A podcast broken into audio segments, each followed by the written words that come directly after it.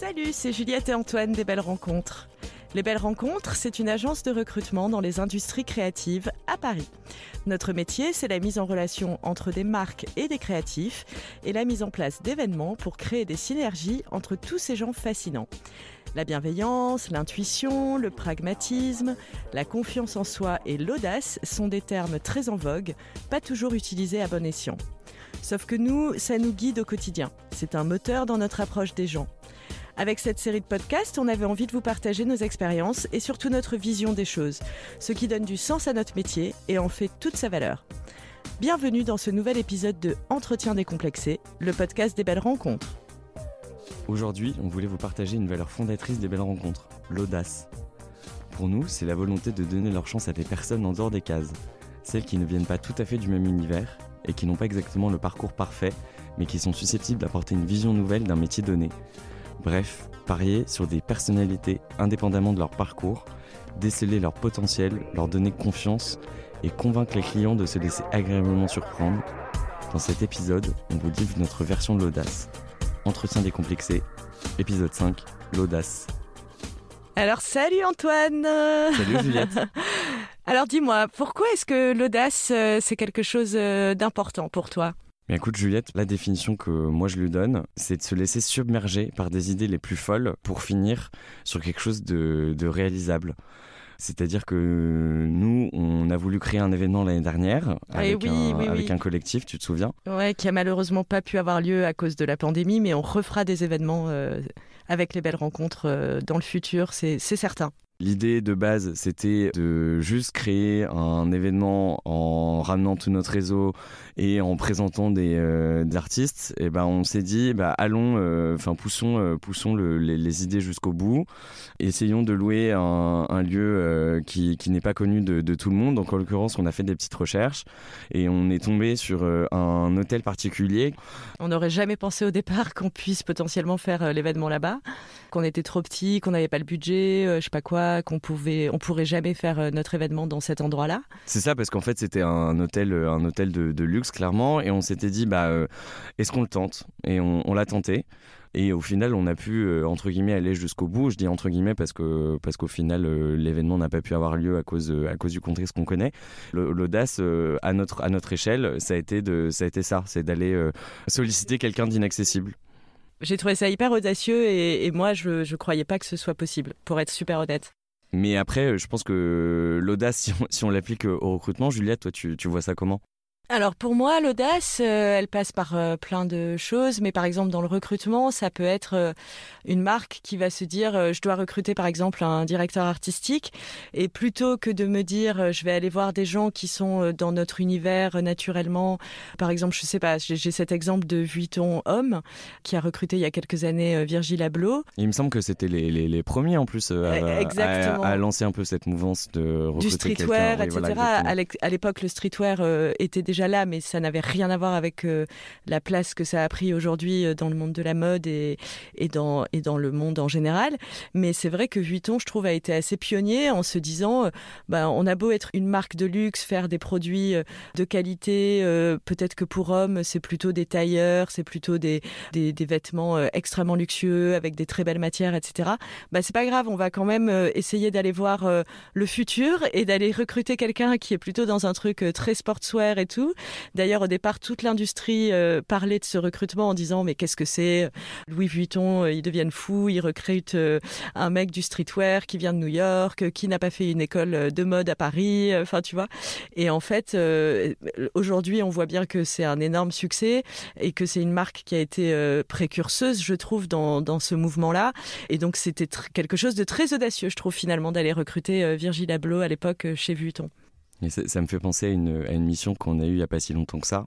On a accompagné en fait un studio de, un studio de maquillage et euh, on, je sais pas si pour, pour des raisons de confidentialité peut-être qu'on peut pas vraiment en parler, mais donc le poste. euh, En tout cas, peut-être pas citer la marque et tout ça, voilà, mais voilà. on ne ouais. citera pas la marque, il n'y a, pas- y a pas de problème. Donc on devait recruter un chargé de projet expertise couleur, euh, donc pour un studio de maquillage en tant que tel. Et en fait, on s'est rendu compte, et euh, surtout en en parlant avec, euh, avec notre client avec qui on avait des échanges réguliers, que finalement, euh, pour aller chercher des gens qui travaillent la couleur et qui imaginent des nouvelles couleurs, et en l'occurrence qui imaginent des nouvelles teintes dans le maquillage, bah peut-être que ces gens-là, on pouvait aller les chercher dans l'industrie automobile, parce qu'en fait, euh, c'est en parlant avec ces gens-là qu'on s'est rendu compte que euh, bah, en fait, les, les couleurs et les teintes qui sont utilisées dans les carrosseries de voitures sont euh, les mêmes utilisés pour le maquillage. Donc en fait, il y a des liens qui peuvent se faire. Exactement, et qu'en fait, il y a un travail de la couleur très développé dans l'industrie hein, automobile, et qu'en fait, ça peut être des gens qui apportent une vision nouvelle aussi, parce que comme ils n'ont jamais travaillé dans le, dans le secteur de la cosmétique, quelque part, c'est des gens qui n'auront pas de, de, de précroyance en disant bah, telle couleur, ça va pas marcher parce que ça marchera pas sur euh, tel type de, de, de texture, par exemple. C'est quelqu'un qui va être peut-être plus libre dans ses propositions parce qu'il va avoir ce regard euh, complètement nouveau du fait de venir d'une autre industrie. Et puis nous, je pense que c'est ce qu'on c'est ce qu'on veut faire aussi au quotidien avec avec les belles rencontres, euh, l'audace dans le recrutement. On le fait souvent, Juliette? Bah c'est ça. C'est euh, moi j'aimerais bien d'ailleurs que que plus de marques de luxe osent recruter des gens qui ne viennent pas du luxe pour parce que enfin nous notre conviction en tout cas chez les belles rencontres c'est qu'il n'y a pas forcément besoin de venir du luxe pour intégrer une marque de luxe. Après ça dépend. Il y a des métiers euh, qui sont euh, très techniques, par exemple. Euh, je ne sais pas si tu cherches un modéliste maroquinerie, tu vas forcément avoir besoin d'avoir quelqu'un qui a des compétences en modélisme et sur le travail du cuir, etc. Mais si par exemple tu recrutes quelqu'un qui va plus être dans une vision business ou dans le commercial ou dans le marketing, et notamment dans le marketing, je trouve que tu as totalement raison parce que c'est des métiers créatifs justement, etc. Ça peut être super intéressant d'aller recruter quelqu'un qui vient peut-être d'un univers moins haut de gamme, euh, avec une autre dynamique de collection, etc. Parce que c'est des gens qui vont apporter une très belle dynamique aux marques de luxe, justement, qui sont parfois un peu euh, plus conservatrices. Quoi. Oui, puis en fait, ça veut dire que tu n'as pas besoin d'aller forcément chercher euh, quelqu'un qui fait le même métier chez euh, la marque concurrente, donc qui est potentiellement dans le même, c'est même pas potentiellement, qui est dans le, dans le, même secteur. Ouais, ça paraît peut-être pas si audacieux d'un point de vue extérieur, mais en fait, si ça le serait déjà, parce que c'est vrai qu'en France, ça, ça n'existe pas encore beaucoup dans le monde de la mode et du luxe de recruter des gens d'autres univers. Et puis c'est vrai que je pense que même si ça, même si que ça fonctionne pas toujours dans ces dans cette choix de recrutement qu'on essaye d'opérer, on essaye auprès de nos clients et au moins on l'a et au moins on l'a tenté. C'est ça. Et euh, en fait, si tu y crois, tu peux même euh, essayer de titiller ton client jusqu'au bout en disant mais allez rencontrez-le, ça vaut vraiment la peine, etc. Et parfois, tu as une belle surprise.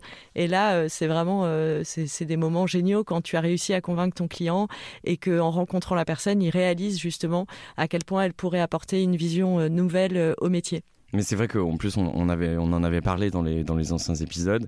Présenter quelqu'un qui a fondé sa marque pour euh, un poste de, de designer euh, chez, chez, un de nos clients, bah, on a essayé de le faire. Euh, c'est très, très, très compliqué. On va on pas se mentir. ça plus intéressant qu'un que un styliste qui est chez le concurrent et, qui fait exactement la même chose. Mais c'est vrai que c'est pas si simple, ouais, malheureusement. Mais, mais, bon, on aimerait bien quand même que, que, que, les marques avec qui on travaille, et même les marques au sens large, se prêtent un peu plus à cet exercice-là. Donc l'audace, ça peut être aussi en fait quelque part d'oser tout simplement euh, oser faire des choses pour, euh, pour obtenir ce qu'on veut dans la vie. On l'avait évoqué avant et on, vous avait promis de, de, vous le partager.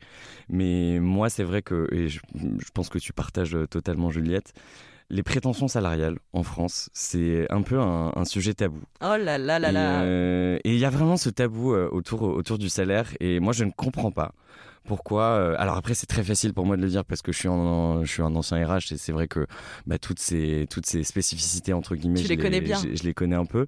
Mais c'est vrai que les gens les gens n'osent pas. Alors que parfois, c'est aussi comme ça que tu te tu te vends. Oui. Si tu postules pour un job et on te demande un certain, enfin, une seniorité dans le dans le job, bah, une seniorité, ça passe aussi par euh, et la crédibilité. Je dirais même. Euh, j'ai un exemple d'une copine qu'on a présentée pour un poste récemment. Alors je présente pas que des copains, mais là, il se trouve qu'elle avait l'expertise pour le poste en question. Euh, donc, on l'a présenté à notre client et le client a demandé à un moment euh, Et alors, ce serait quoi vos prétentions salariales si vous aviez le poste?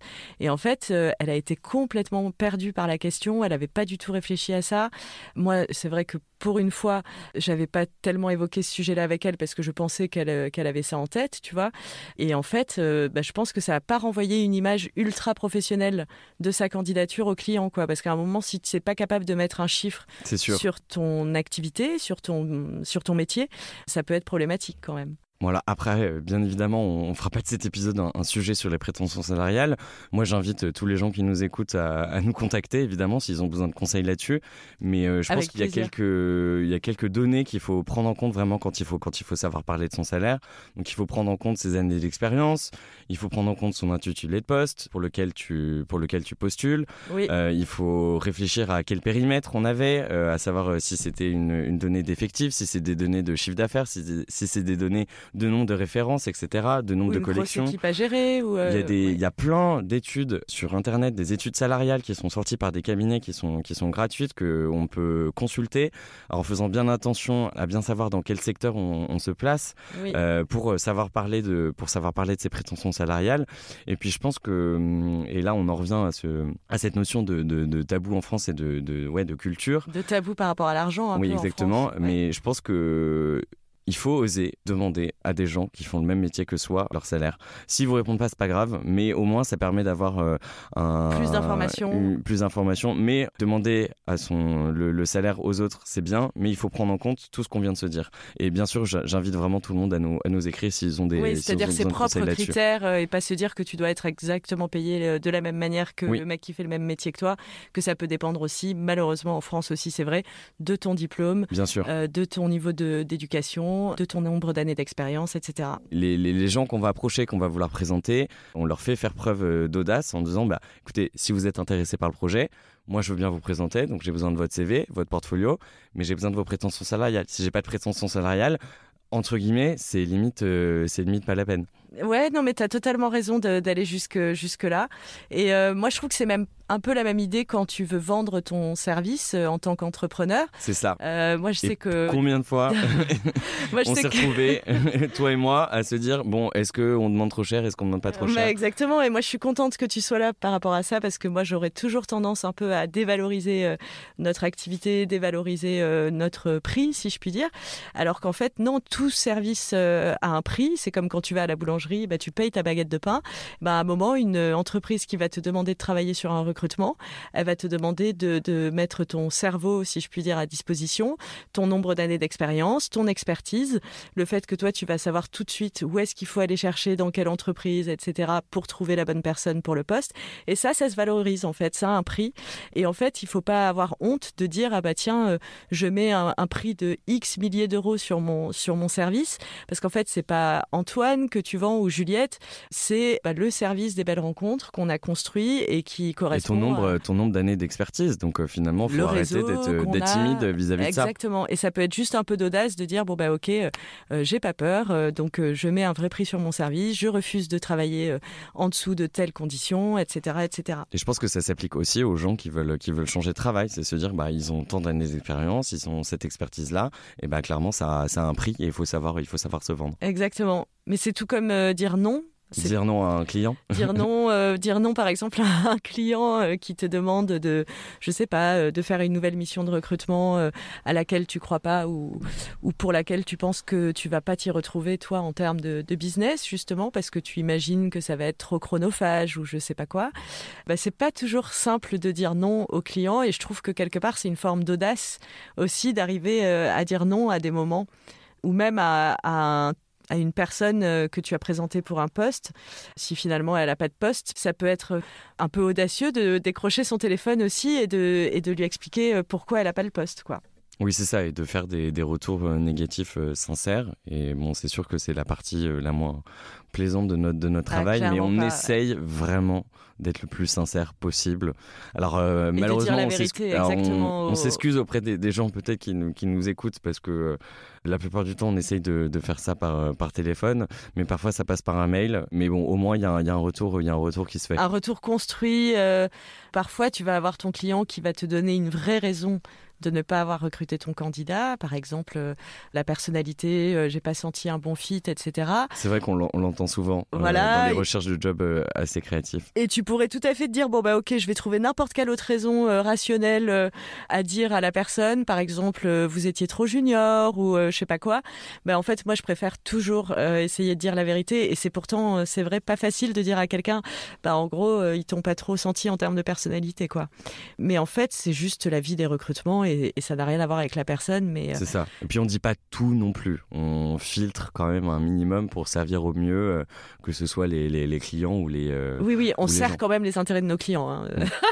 Ça, c'est quand même important de le rappeler aussi. Mais en tout cas, dans la mode, on a, on a quand même euh, pas mal d'exemples euh, de gens assez audacieux euh, qui sont audacieux dans, dans leurs nouvelles propositions de marque ou parce qu'en fait, on est dans un milieu créatif où les gens font des collections, donc ils sont forcément innovants et, parfois audacieux, pas toujours.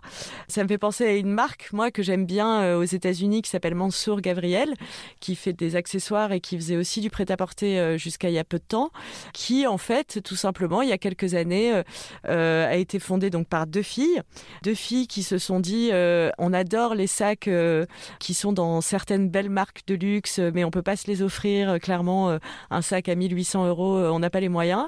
On aimerait bien avoir le même genre de sac avec le même genre de design sympa, mais pour 600 euros. Et eh ben, ça n'existe pas sur le marché. Ben, c'est pas grave, on va essayer de créer notre marque et, et de proposer ces sacs nous-mêmes.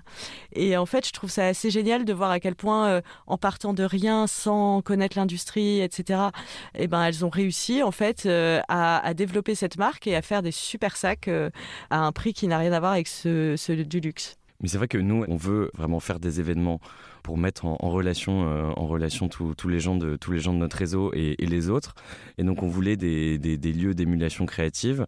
Et bah plutôt que d'aller voir une, une, agence euh, spécialisée en événementiel qui travaille dans le milieu de la mode, etc. Et bah finalement on va le faire nous-mêmes. Exactement, exactement, avec euh, notre petite structure et nos moyens. Et, euh, et je trouve ça génial qu'on ait réussi à le faire. Et, encore une fois, j'insiste un peu là-dessus, mais on le refera. Je pense qu'il y aura d'autres événements euh, qui auront lieu. C'est même pas je pense, Juliette. Ils vont avoir lieu. Ils vont avoir lieu, voilà. Donc stay tuned pour savoir ce qui va se passer dans les mois qui viennent, clairement. Mais c'est vrai qu'en fait, si on voit même le, le futur des belles rencontres, moi, je, je pense qu'en fait, les belles rencontres, à terme, ça, ça va être plus qu'une agence de recrutement. En tout cas, c'est ce qu'on c'est ce qu'on veut faire depuis le départ, parce que je pense que les agences de recrutement euh, traditionnelles, on va dire, elles sont un peu dépassées aujourd'hui parce que de proposer simplement de, faire des recrutements pour des marques qui peuvent le faire elles-mêmes, euh, ça suffit plus. Et puis c'est vrai qu'il y a de plus en plus de, marques qui internalisent cette technique-là et cette expertise-là du, recrutement. De recruter, c'est ça. Donc, elles ne font plus appel à des prestataires. C'est ça. Donc c'est pas juste euh, aller chercher quelqu'un sur LinkedIn et le présenter à un client. Je pense que ça, ça va, ça va en termes de business model, c'est pas ce qui euh, a le plus d'avenir.